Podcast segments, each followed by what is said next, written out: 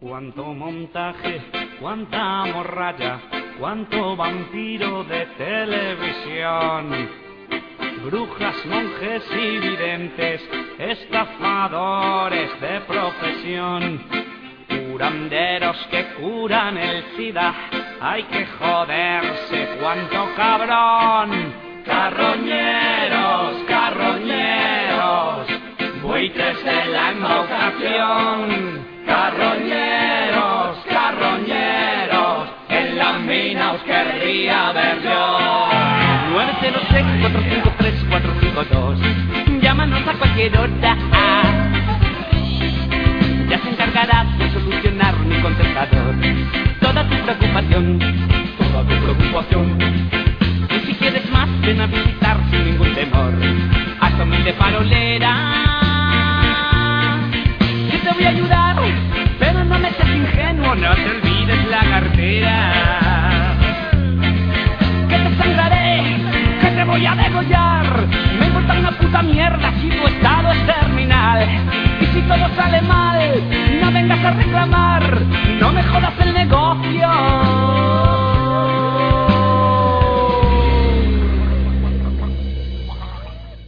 Gracias por escuchar A Teorizar, tu podcast ateo en español.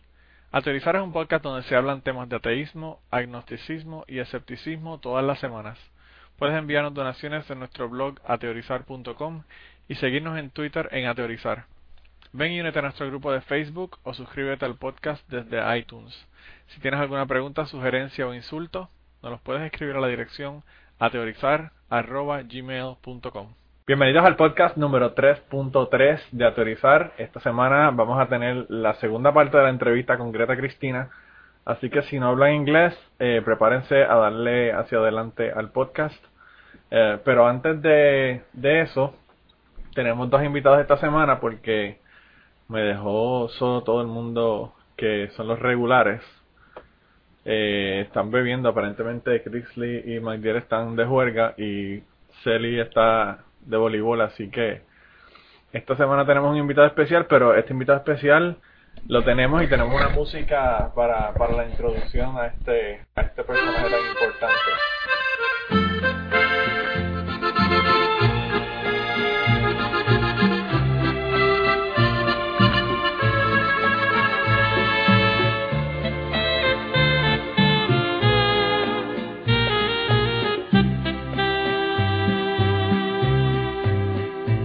Rata inmunda, animal rastrero, escoria de la vida, adefesio mal hecho. Me imagino que se imaginarán el, por la música de que estamos hablando de el rata está con nosotros de nuevo. ¿Cómo está rata? Rata inmunda. Muchas, muchas gracias por esa este, introducción musical. Mira que tú sabes que aquí a nadie se le ha hecho introducción musical, así que te tienes que sentir bien orgulloso de haber tenido esa ese honor. Muy bien, qué, qué honor, qué honor. Este, Cangriman, vas a tener que vas a tener que rezar porque alguien escriba una canción sobre algún Cangriman de dos patas. Entonces. No, Sí, tenemos y- canciones de Cangriman, lo que pasa es que aquí no tocamos reggaetón. ¡Ah! buena, cualquier cosa de Yankee llega. tenemos tenemos el Cangri, pero no queremos ponerlo porque imagínate. Ni siquiera cuando cuando Chris Lee no esté porque nos, nos pela por Twitter cuando escucha el podcast. Como pueden ver, también tenemos por ahí el Cangri. ¿Cómo estás, Cangri? Todo bien, mano. Todo bien, todo bien por acá. Estamos, eh, estamos con, con la gente del ñame, además de porque la gente de- del podcast eh, no pudieron hacer esta semana. Eh, porque ellos me acaban de decir que grabaron un podcast, así que vamos a tener que decirle a todo el mundo de el grupo y que escuche el podcast de nosotros que tienen un podcast más que escuchar a la semana. Así que eh, ustedes cuando cuándo están pensando que van a, a publicar el, el podcast? Bueno, la idea es publicarlo este jueves, el 25. Bueno, pues entonces lo publican mañana y nosotros lo anunciamos hoy. Así que le damos la primicia Sí. mundial. El, el ñame, el ñame interactivo. Ahora va con, con podcast. Sí, el podcast se llama Ñameando. ñameando, está bueno. Mira, y la pregunta es, ¿van entonces a hablarle que de los temas que, de, que están hablando ustedes en la en el ñame o de qué? Pues un poco de todo, o sea, La, la idea principal es como, bueno, va- vamos a estar hablando de, de las cosas que pasaron en la semana. Por ejemplo, para darte la primicia de este, eh, vamos a hablar mucho de- del vocero y el nuevo día. Y pues Wow. es, es un poco es un po- es un poco más serio, pero siempre tirando los chistes y y para que la gente vea también cómo salen los- las historias de nosotros. Creo que una historia nace en el podcast, si no me acuerdo, este, si me acuerdo bien, este, Rata, sí. La de, sí, de este, fue que el, los alcaldes, los candidatos a alcaldes de San Juan el domingo tuvieron un debate, el, primer y único debate que iban a tener, entonces el, incumbente alcalde de San Juan se inventó 20.000 excusas para no ir finalmente. Entonces se nos ocurrió la idea de que Ca- Carmen Yulín le gusta, le gusta la vaina esa, entonces organiza otro debate que es ella debatiendo contra una silla vacía con un, po- con un poquito de polvo blanco y una, y una- un pote de brillantina. Y esa, esa va a salir mañana, o sea que van a ver el génesis, el génesis de la historia, van a oírlo en el podcast. Vaya. Pues, pues a mí, fíjate, yo siempre estoy buscando podcasts que valgan la pena y me imagino que esto va a ser como en profundo, pero con inteligencia y clase. Oh, wow. Están, bu- están buscando, están buscando calidad, Tri- triste cosa. Hijo, wow, y ese es hate. Le bajé, le bajé, le bajé el duro al- en profundo porque es que me tienen molesto porque no han hecho más ningún en profundo. Y ese era uno de mis podcasts favoritos semanales que ya no faltaba. Eh, pero bueno. Sí, no, a, a lo mejor les, a, a lo mejor, a lo mejor les cae una agüita ñameando, no sé. Sí, a lo mejor. sí, les va a caer una agüita ñameando. No, sí, Todavía yo estoy, todavía yo estoy resentido, resentido con ellos. Les puedo cantar la canción del rata y decirle rata inmunda. Ey, no, no, espérate, esa es la mía, esa es la mía, que se busquen su propia, que se busquen la, una, una del terremoto con tsunami o algo. Exacto. Este, Quiero otra el, culi- el culiquitaca. Mira, pues nada, esta semana tenemos un montón de morones eh, para, para, el, para el premio Pablo Coelho, así que vamos a arrancar con los morones. Eh, lo que vamos a hacer es que para, para que todo el mundo se entere del asunto, le ponemos el enlace en el grupo de Facebook, en Twitter y en todos los, los rotos donde nosotros nos metemos ah, al podcast nuevo de la gente de, del ñame para que vayan y escuchen el, el podcast de ellos porque si, si es como el ñame de verdad que promete. Eh, pero nada, los, los morones de esta semana, el primero es Mark Driscoll. Mark Driscoll es un pastor de una iglesia en Seattle que se llama la iglesia Mars Hill. Y él, eh, pues es una, una mega iglesia. Y él comentó esta semana pasada que si te apuntas en una clasecita de yoga, te estás apuntando en una clase demoníaca. Y nos dice que nos dice que al diablo no le importa cuánto te puedes estirar siempre y cuando vayas para el infierno. Así que eh, me imagino que como la gente que practican yoga son eh, pues están con la cuestión de las religiones orientales y todo el asunto, me imagino que él piensa que eso tiene que ver con el diablo. Y por eso es el comentario. Así que por ser tan morón y por decir una cosa como esta, una, una barra basada como esta, pues lo tenemos como primer nominado esta semana para el premio Pablo Coelho. Ah, y si me permites, tengo una, leí el, Sí. el reportaje completo, tengo una, mi cita, mi cita favorita de las cosas que dijo fue esta. Dijo, Sí. Yoga is not often is often not overt in its teachings, but rather weaves them through seemingly harmless practices such as stretching. el tipo está brutal. El tipo está cabrón. O sea que el yoga realmente no, no, no, no, no nos lleva directamente al diablo, sino que nos lleva a través de prácticas que no parecen ser muy, muy obvias como el estirarnos. Está cabrón. Por lo menos llegamos al infierno, pero sin dolor de espalda. Sí, ¿verdad? Llegamos al infierno haciendo el, el saludo del sol con la yoga. Así que gente, no hagan yoga a menos que quieran ir directamente para el infierno. Nosotros no tenemos problema porque los ateos como vamos para el infierno como quiera, podemos hacer yoga. Eh, el segundo, el segundo agente, el, seg- segunda persona del premio Pablo Coelho es Steve Youngblood y esta es otra persona de, de la iglesia City Church en Burlington, Iowa. Él insultó a una feligresa por cuestionar unos panfletos que se estaban poniendo en la iglesia que tenían propaganda política.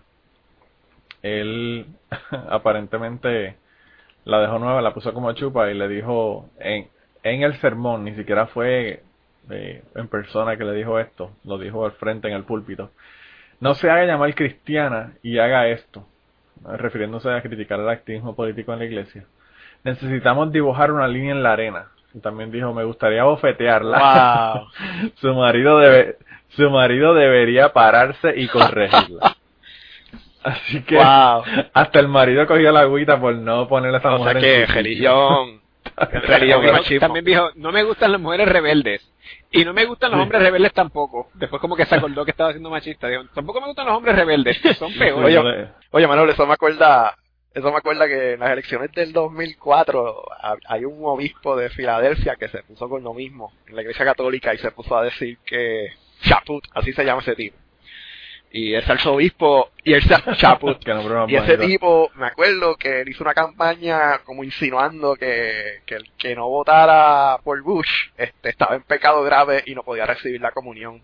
O sea, ese tipo estaba abiertamente metiendo miedo a la feligresía. O sea, yo me acuerdo de esto, esto es como en el 2004 más o menos. Y el tipo todavía es obispo allí. Ah, no, esa gente, sí, sí, perdóname, si no te, o sea, a ti no te sacan de la iglesia católica por clavarte un niño, Exacto. te van a sacar por hacer un comentario en es contra de la claro, política. es claro. Eso, Buen punto. comentarios políticos son misdemeanors, como le dicen aquí en Estados Unidos. Esos son este, falta, faltas que no son muy, problemáticas. Pero sí. Ah, pues nada, el tercer morón de esta semana es Bill Keller. Bill Keller es un, ah, una persona que tiene una página de internet que se llama liveprayer.com, eh, oracionenvivo.com. Y él dice que eh, votar en estas elecciones en Estados Unidos es votar o por Satanás o por Satanás. Que mejor las personas voten por Jesús. Y está diciéndole a las personas que pongan en writing, que pongan eh, escribiendo el nombre de Jesús en la, en la papeleta para que entonces este Jesús gane las elecciones. Yo no sé si gana las elecciones Jesús. Yo, yo creo que eso es bueno. No, si Jesús gana las elecciones, yo no sé qué van a hacer para conseguirlo. Van a porque- buscarse el primer mexicano que se encuentre y que se llame Jesús y lo hacen presidente. Jesús, van a ir va- donde a, a cualquier sitio de construcción así que un mexicano, eso sí que estaría bueno. Eso, así nada más se suicida el hombre pensando que, que hay un mexicano. Yo en creo la que eso-. Yo creo que eso es bueno. Que esos son, pues, el, ¿quién, va, quién, va a ser, quién, quién va a ser esa animalada? Un republicano. Así que más votos para Obama. Así No, que, definitivamente. Que lo haga. ¿verdad? Perfecto. Así que nada, Jesús, Jesús va a ser el próximo presidente de los Estados Unidos. Veremos a ver si lo clavamos de nuevo.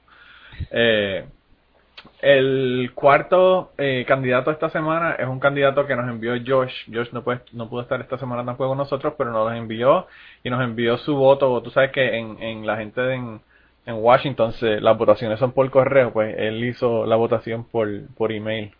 Eh, Josh nos mandó este esta votación. Eh, la persona se llama Dinesh D'Souza.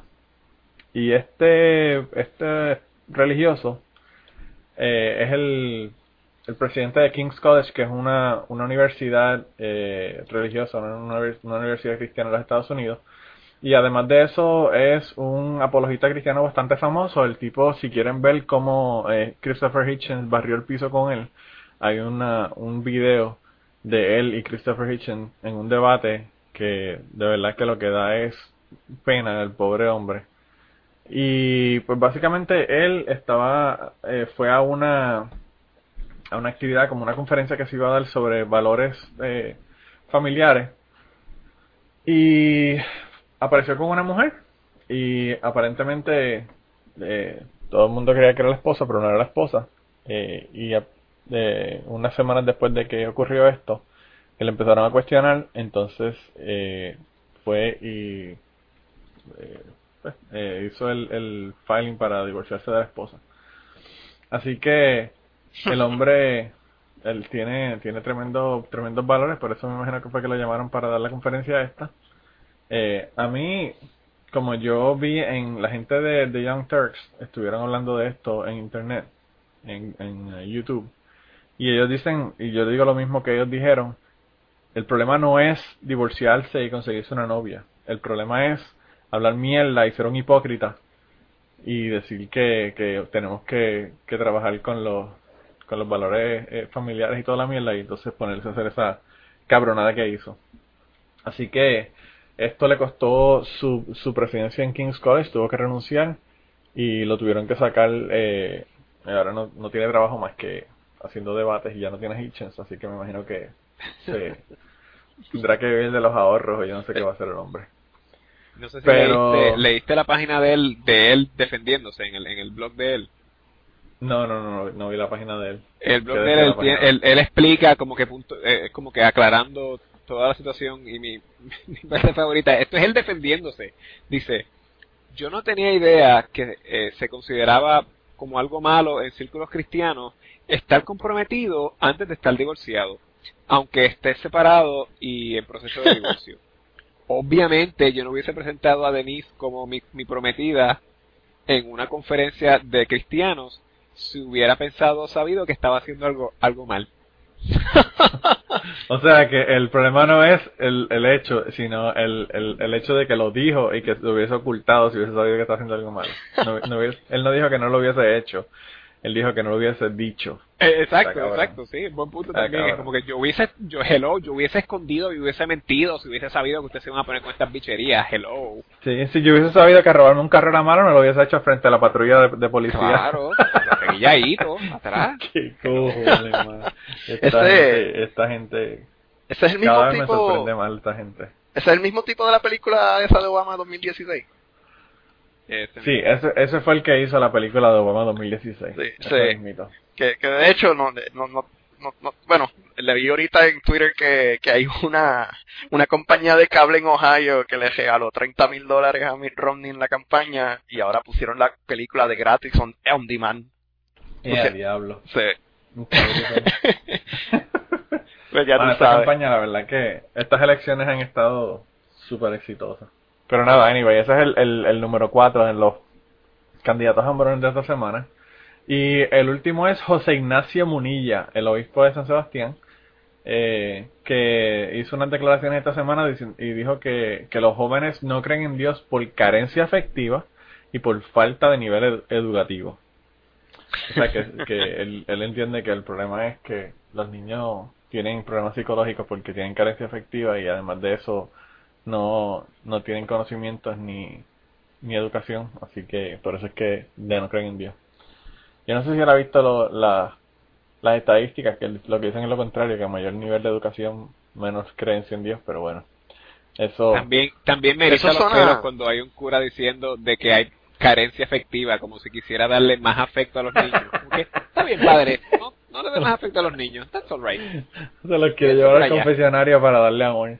Oye, Manolo, eso, Exacto. pero, pero, pero tú estás ahí citando eso que se llama data empírica. Eso no funciona.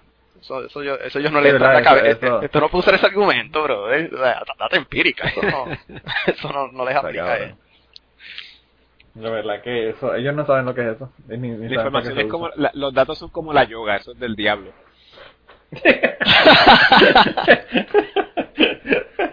Los datos son más o menos en la misma categoría, definitivamente. Hermano, el diablo hace un poquitito de yoga, se estira, después se pone a tirar estadísticas, eso es lo de él.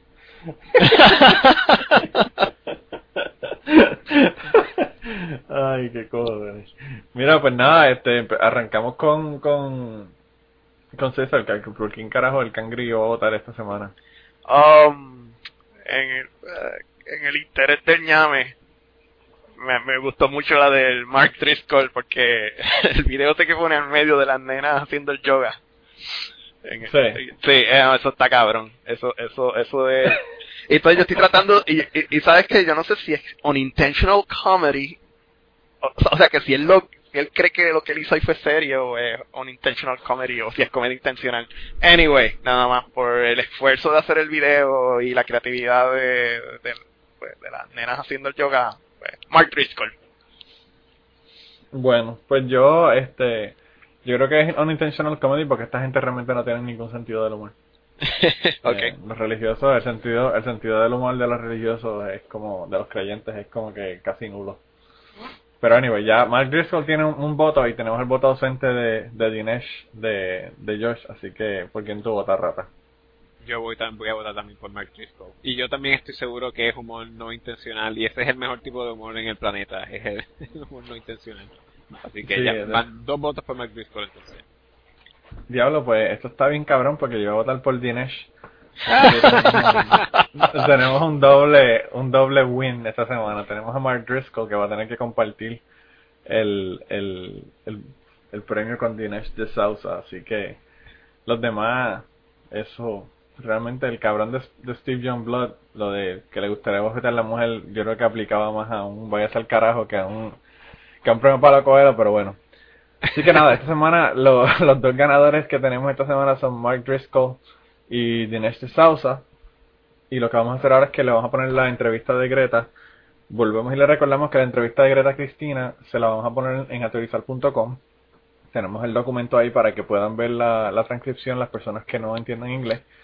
Y las personas que no entiendan inglés lo que tienen que hacer es avanzar la, eh, la grabación una hora porque la, esta parte de la, de la entrevista es una hora más o menos. Así que hacia adelante una hora pueden escucharla a quien vamos a mandar para el carajo esta semana.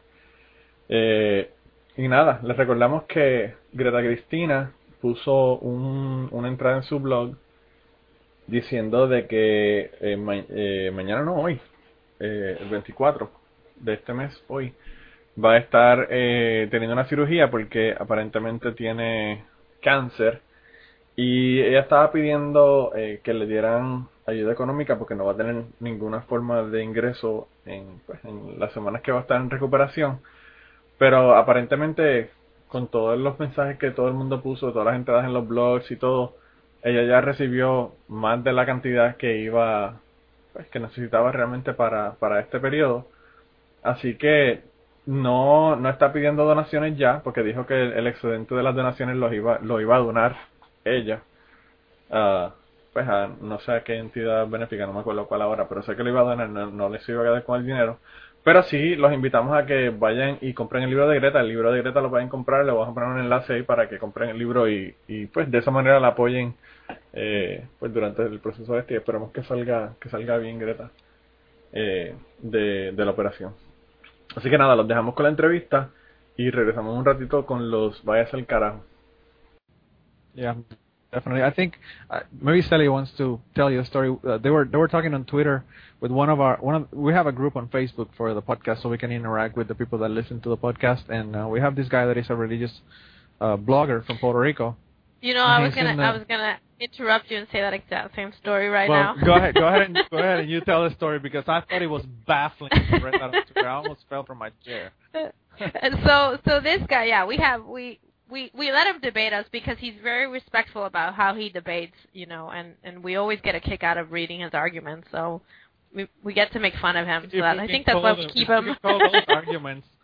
Yeah, yeah. Well, his ideas, and we get a kick of having him around just for that. So, so the other day, um, so in our, I, I don't know if Manolo has talked to you about what we do, but we have this, um, this sort of um, prize we call it, or an award on our podcast, and we, and and it's like for people who just say stupid things. It may be about religion, it may be about science. It's usually trick, you know, targeted at people who do stupid things or say stupid things or about religion. So this guy, We call it the moron We- of the week, Greta. yeah, the we, moron we of the and week. we, we select the moron of the week based on. I mean, we so- we had we had to get Kirk Cameron, the Pope, and we had to get uh, Pat Robertson uh, uh, out of the competition because I would. They're they're, they're emeritus awards.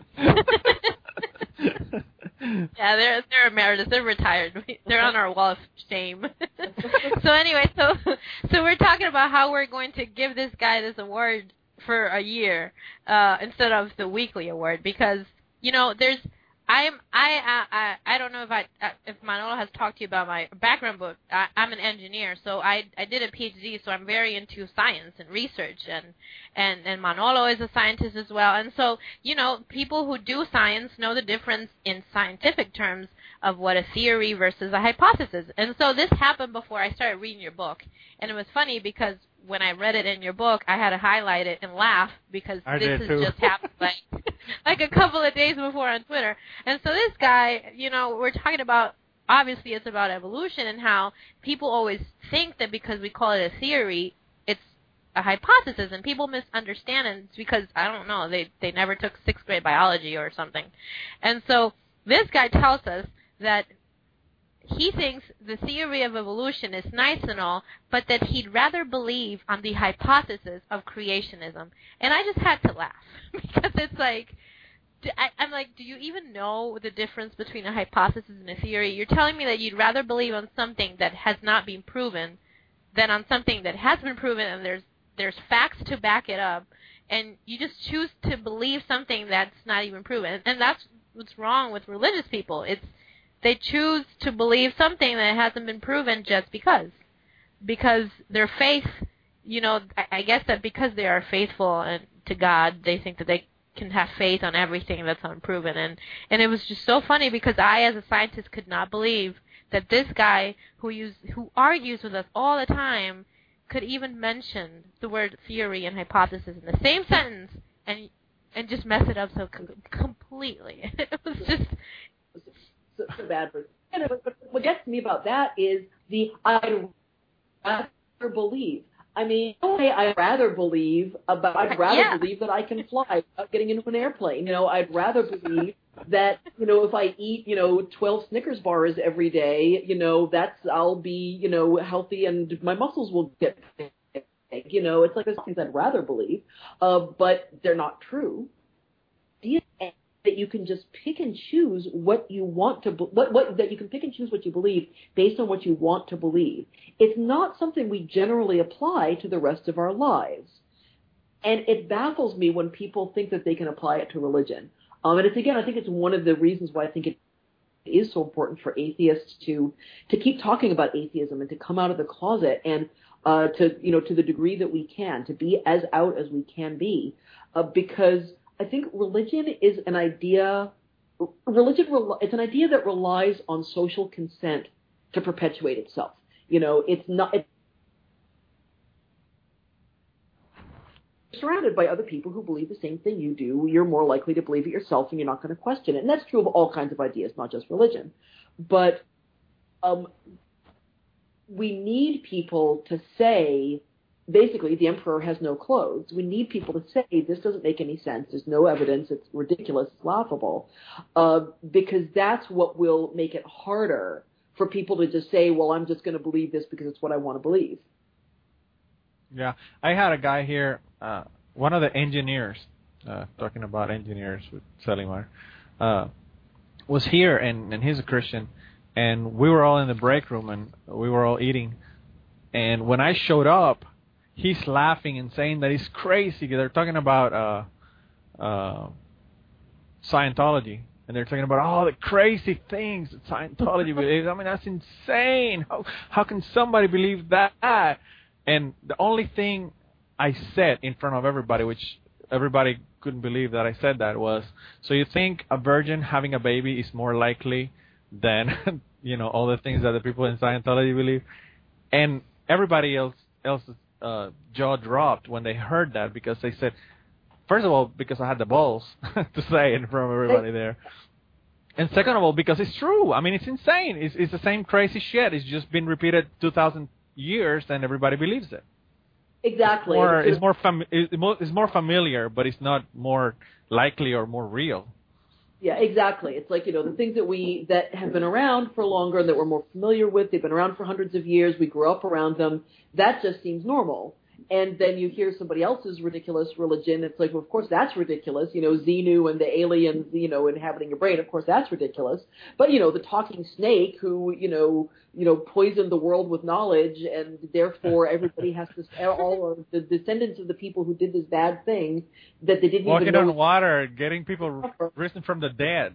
I mean, and you know, people rising from the dead and people walking on water and you know Or Joseph Smith, and you know Joseph Smith. We forget Mormons. How Oh, yeah. oh Christians yeah make fun of them. you know some of that stuff is just been completely bizarre it's laughable on the face of it but it's true that when it's been around for a little while it sort of the rough edges get smoothed off and also like we were talking about earlier people often don't believe the really ridiculous parts of it you know people don't bel you know the number of catholics who don't believe that the blood and that, that the wine and the cracker really turn into the blood and body of Christ. They don't believe that. They don't even know that that's what their church teaches. Uh, they just think it's symbolic. And I think that you know, that's true for a lot of religions when they've been around for a while. Is that people, you know, it's like most people don't really believe the most ridiculous parts of it, and the kind of the, the, the rough edges get smoothed off after a while. But also some of it is just you're like you say you're familiar with it, and therefore it just seems normal in a way that when, and I think it's one of the reasons why it's actually really useful to teach people lots of different religions because I think getting that perspective uh, is one of the things that you know when you learn about other religions, I think it gives you perspective on your own. Yeah, I think I think, and people don't don't stop to think about that. And when you know, when I told him that, then it might have not, you know, made him be more atheist or more uh, agnostic, but it makes you think about your own religion and, and question your, your your beliefs. Because, like you said, you know, it's you you you can't make people change their ideas quick. And and uh, in your book, you mentioned how that's a mistake of uh, atheists believing that they could change somebody's beliefs quickly. But if you start chipping away uh, slowly, they will they will start questioning and, and, and seeing these ideas and, and you know wondering uh, why they believe what they believe. Uh, yeah, and I think that's one of the things that is important to remember is a lot of atheists think that it's there's no point in uh, in arguing with people about religion uh, because you never persuade anybody, you're never going to change anybody's mind. And I don't think that's true. If you ask atheists who used to be religious, were are you partly, you know, an atheist today because of arguments people made or things that you read on the internet or books you read? A lot of people will say yes. It's just that it doesn't happen overnight. And I think that we need to remember, you know, you made that point, you know, to your uh, people you work with about the, the Virgin Mary being just as ridiculous as Scientology probably nobody's going to that day say, "Oh, you're right, I'm an atheist now," but it may start wheels turning, or, or it may get people, you know, they're already starting to have doubts, it's going to move them a little more forward in their process. So I think we need to remember that that it is worth having these arguments. It's just not going to change people's right away. Yeah, definitely. Uh, the first time that I got introduced to the wonders of Greta Christina was at a Ask an Atheist uh, show that you were you participated in a long time ago that was uh, talking about the similarities between the LGBT movement and the atheist movement, and we we talked about this on a, on one of our really early podcasts because Josh is gay and he's married uh, to to a really nice looking man, even though I'm oh, thank you. even though I'm, I'm a I'm a heterosexual. I mean, he he looks good. I know why he chose him. uh, and uh, and I think it's uh, it's really there's so many similarities, and uh, I wanted to talk about minorities in uh, in the U.S. and you know LGBT uh, people are a minority. Also, Hispanics are a minority. I wanted to talk some stuff about that, but uh, but I wanted you to quickly because it could take a long time to discuss uh, the things that are similar between the two movements and what we can learn from the LGBT movement. Uh, if you could go, you know, through a few of those things that are similar, and, and how can we uh, learn from the LGBT movement in the U.S. to to try to uh, make our uh, atheist movement a little bigger? Sure. I mean, I think that that's that's a huge topic, and we could spend all day on it. I'll, I'll, I'll try to distill it down into a few a few points. Um, so yes, I think that there's a lot of parallels between the atheist movement and the LGBT movement. And the LGBT movement is like a few decades ahead of us. They've been very vocal and very visible and very organized and very activist for for longer than we have as atheists.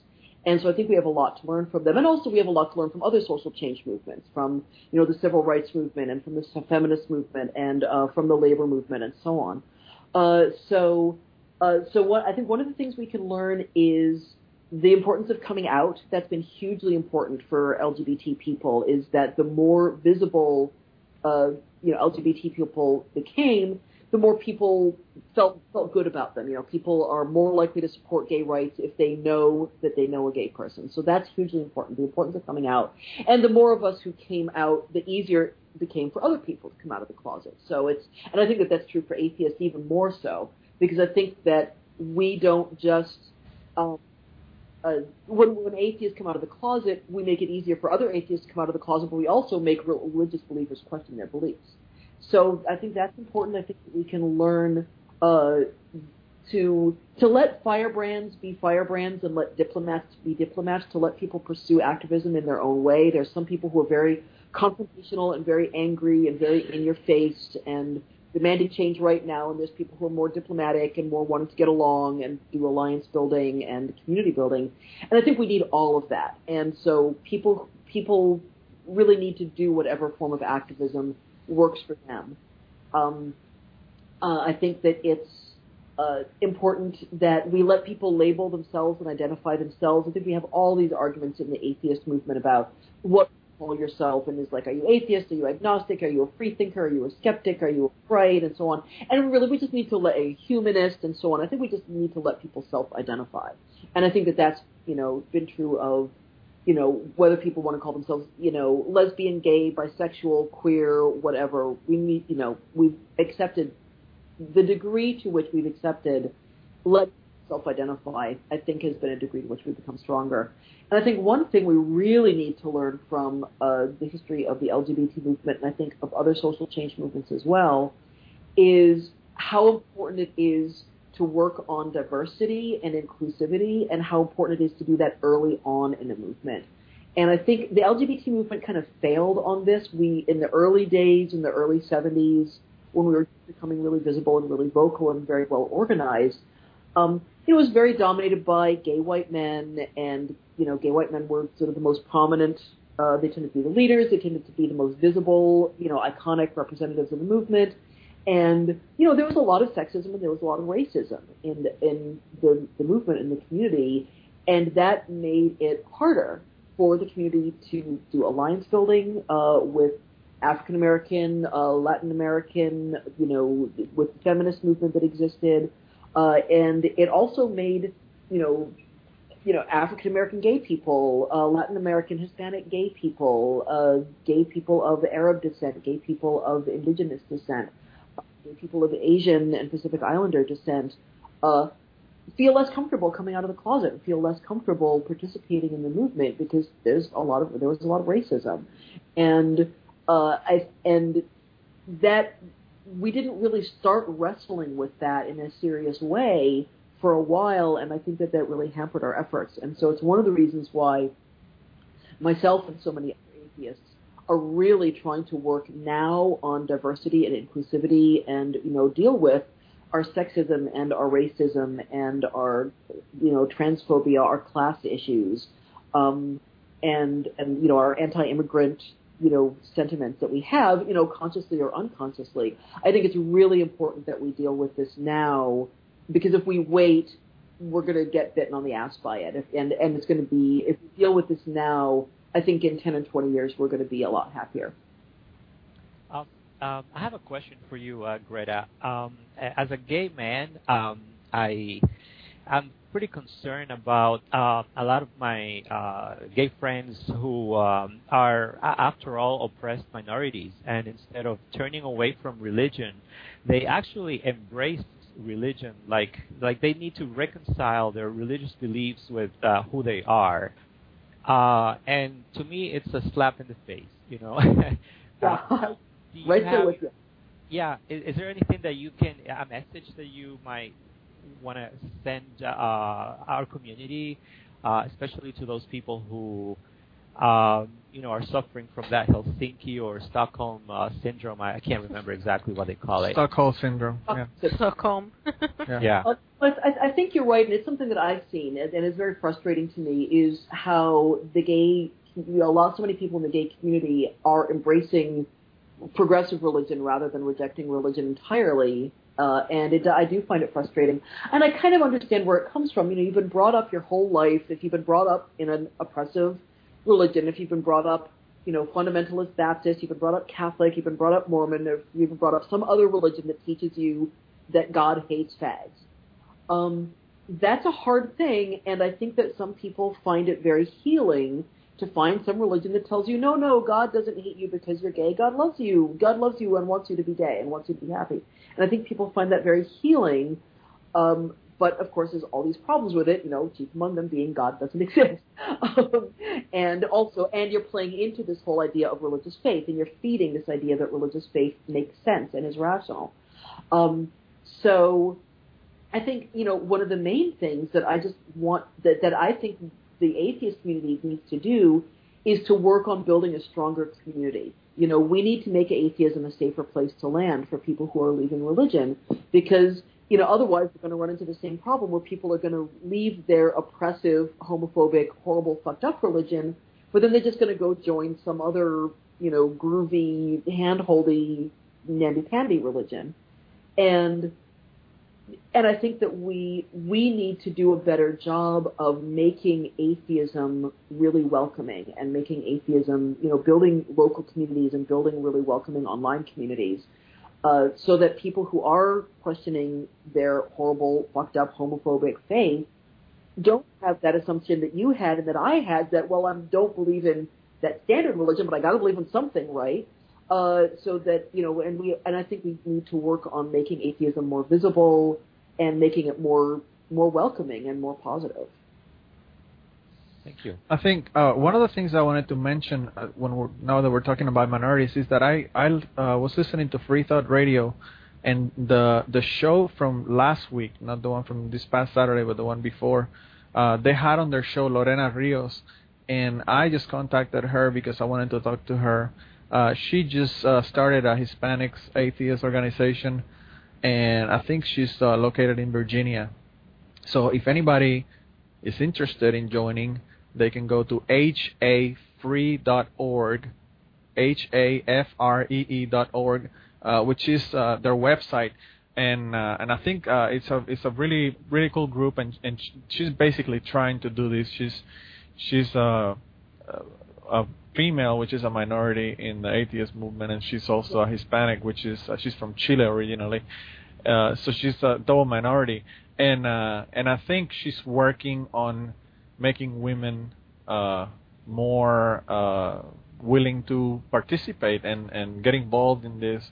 And I think that the work they're doing is uh, is a really really cool really cool uh, work. They're they're just starting apparently, and uh, I'm, I'm planning on doing an interview with her uh, later this uh, season. So I think I think it's uh, it's gonna be interesting to talk to her about this whole this whole thing. I think that the thing with minorities in the atheist movement is is uh, is an interesting situation because uh, a lot of people uh, in the Hispanics in the Hispanic or Latino community in the U.S.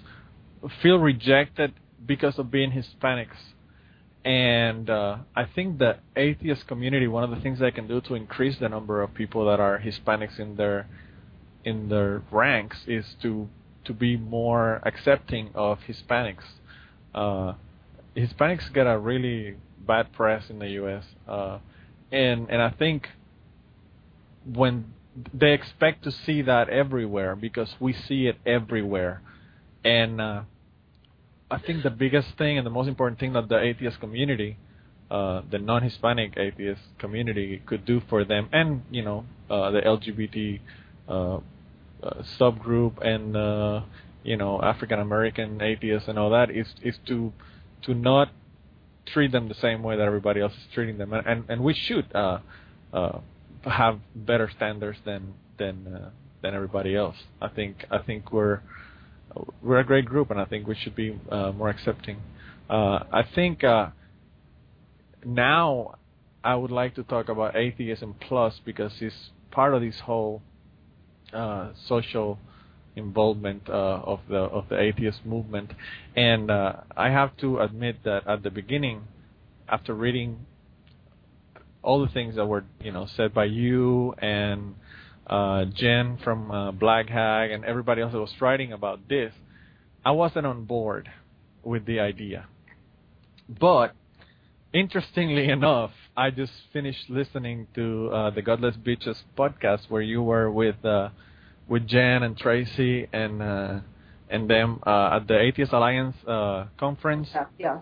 Mm-hmm. And uh, and uh, and you just convinced me that atheism plus is a good thing for the for the atheist movement. But I would like for you to uh, to talk a little bit, explain a little bit for the people that are not from the U.S. because the people that are not from the U.S. don't know what atheism plus is, uh, and and what it, uh, you know what what's the idea about behind atheism plus, and uh, and then you know tell them why why is it a good idea for us to get on board with the atheism plus movement. Sure, absolutely. So what so what atheism plus is is it's essentially a subset of atheism. It's, you know, there are a lot of atheists who are atheists and who also care about social justice issues such as, you know, sexism, such as racism, classism and poverty, the drug war, you know, immigration issues, uh, you know, disabilities, uh, mental health, and so on, and um, you know, trans issues, you know, lesbian, gay, bisexual issues, and you know, and we don't see those as unconnected. We still see those as being very much connected. We, you know, we see the harmful effect that religion has on all these issues, and we also see that the atheist community itself is struggling with all of these issues. There is racism and sexism and transphobia and so on in the atheist community, and we want to work on that. And essentially, what we want, and we've been having these arguments for a long time, you know, you know, online and also in local groups about these issues. And there's a lot of people who saying, no, no, no, atheists can't take on any of these issues. All we can ever talk about is atheism, and all we, we can ever talk about is separation of church and state, and you know, sort of the classic atheist issues. And so, kind of what Atheism Plus is is it's a place you know, it's an online forum, and there's also a subreddit, there's a, and a Facebook group. Um, but mostly it's this online forum. Uh, if you go search it's atheism, I have to. It's embarrassing I don't know the URL. I need to go look it up. we'll put a link on the on the on the blog post where we're going to put this uh, conference. Don't worry about it. Place for people who care about these issues to talk about them and to and to plan action around them. You know, if you're you know both you know sort of to discuss, to do education among ourselves uh, and to, to plan actions. Uh, an example, one of the first things, this is very, very new. It's just barely even a month old, but there's already, you know, actions being planned. One example is uh, uh, there's a program now called the A Plus Scribe program, where people are transcribing podcasts and videos, you know, that are atheist and skeptical, transcribing them for people who are deaf and hard of hearing because you know disability and accessibility for people who are deaf, deaf and hard of hearing that's a social justice issue, and so this is something we want to take action on. So people are just doing these transcriptions. Um, so that's basically what it is. Is it's if you think that it's important that atheism try to be more welcoming and more inclusive to a broader spectrum of people than is traditionally attracted. I mean, you know, atheism has tended to to primarily draw, and especially in the more, you know, very activist and more visible, uh, you know, people who are joining in local groups and so on, it's tended to draw men, it's tended to draw white people, it's tended to draw people who are college educated, uh, tend to draw people who are pretty comfortably middle class. And, and there's a lot of reasons for that, if for no other reason than, you know, atheists atheism is stigmatized. It's you know it's a minority. It's a stigmatized minority, and a lot of if you only have this one stigmatized one stigmatization on your hands, you don't need another one. If you're already gay and people don't like you because you're gay, why should you pile on coming out as an atheist to that? If you're already you know Hispanic and people are stigmatizing you because you're Hispanic, why should you bother to come out as atheist? Um, you know, and have people hate you for one more reason. You know, it's harder if, if you're already a minority come out as an atheist because you're adding this other stigma on top of it. And then you add on to that the fact that there is sometimes racism and sexism and classism and so on in the atheist community, and people don't always feel welcome. You know, I've heard just horrible stories of uh, people who have gone to atheist meetings. Uh, there's a, a Hispanic woman I was speaking with, and she actually wrote some stuff in a comment on my blog. You know, she goes to meetings and she gets you know, asked, "Are you are you know in the United States?" And she gets asked, "Are you in the country legally?" You know, yeah. she gets you know she gets told things like, "Oh, you speak English so well," you know, and you know she gets you know she gets asked these really horrible racist questions. Told things like, "Oh, you're so smart for you know you're so intelligent for a Latino. You're so educated for a Latino." It's like that's just really racist, fucked up shit that happens in atheist communities. And and then there's also you know sort of more subtle stuff. I mean that's pretty overt, but there's more subtle stuff that happens. And so the Atheism Plus is a community of people who think that it's important to work on these issues, who think that we need to pay attention to the atheist community itself, pay attention to our own racism and our own sexism, so that we can be more welcoming to a broader spectrum of people, and so that it is more comfortable for more people to come out and join the community um, and who also want to work in, out in the larger world, who say, you know, look, see, you know, the intersection between religion and racism. You know, we see the ways that religion perpetuates racism. We see the ways that uh, religion perpetuates sexism. We see the ways that religion perpetuates homophobia. We want to, you know, we want to, we care about that and we want to stop it. Uh, yeah, I think uh, speaking of uh, not being not being welcoming and being hateful and and sometimes not even realizing it. I mean, I I have so many underlying crap that I've been hearing all my life, and it's you know anti women or anti this or anti that, and sometimes I make comments and I don't even realize that I'm saying shit that it's really fucked up. And and I'm really glad that I have the podcast now because I have a Sally and I have a bunch of girls or women See, that's one of the things that I shouldn't have said. I shouldn't have said girl. a bunch of women. Still uh, a girl. Well, oh, well, Sally doesn't mind, but some some of them do mind being called a girl. uh, and and I have a lot of women in in the group, even in in Facebook, that call me on shit that I say all the time that that is awful, and I don't even realize that I'm saying it because we're so used to it and so messed up, you know. And uh and I think it's it's uh, it's a really good opportunity and it, and it's it's great. I wanted to talk to you in in that subject a little bit about all the shit that is going on in the community when it comes to comments on blogs or uh, YouTube videos and hateful shit, trolling, all that.